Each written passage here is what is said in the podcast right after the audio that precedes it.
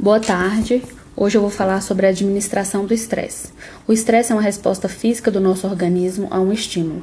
Faz com que o nosso corpo fique em alerta por achar que está sob ataque. Algumas pessoas acreditam que esse estresse no ambiente de trabalho é necessário, pois te impulsiona e motiva a atravessar seus limites.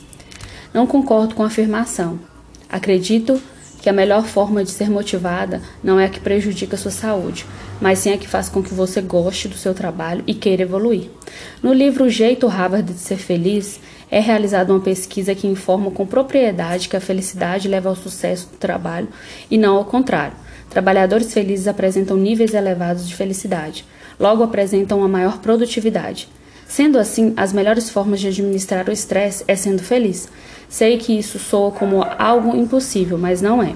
Pequenas cargas de felicidades ao longo do dia já ajudam, como um doce antes de apresentação ou até mesmo um telefonema com uma pessoa querida.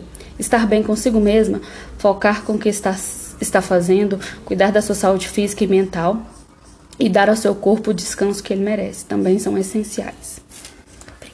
Obrigada. Eu esqueço